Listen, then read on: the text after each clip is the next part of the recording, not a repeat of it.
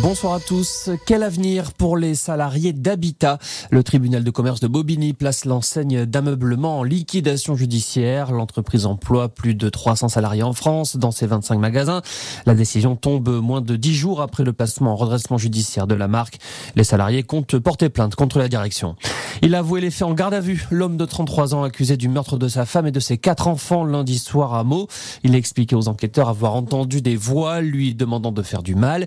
Il est suivi depuis plusieurs années pour troubles dépressifs et psychotiques.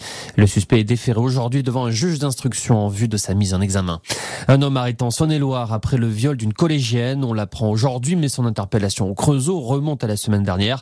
Cet homme d'une cinquantaine d'années est suspecté d'avoir enlevé une jeune fille puis de l'avoir séquestrée et violée à son domicile. Déjà condamné à deux reprises par la cour d'assises dans le passé pour des faits similaires, il a été placé en détention provisoire. Dans l'Orne, le parquet ouvre une enquête après la mort d'un chasseur lors d'une battue au sanglier tué par un tir hier à Ferrières-la-Verrerie. Des techniciens de l'identification criminelle sont attendus sur place pour enquêter sur les conditions exactes du drame. Le gouvernement a présenté en début d'année un plan sur la chasse pour éviter les accidents à travers notamment le renforcement de la formation des chasseurs.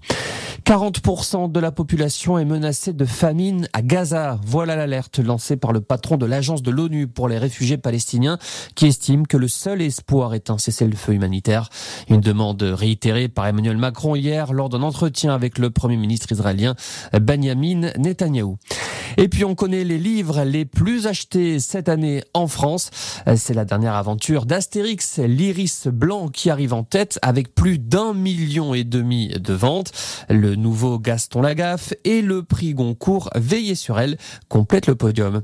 Voilà pour l'essentiel de l'actualité. Passez une excellente fin d'après-midi.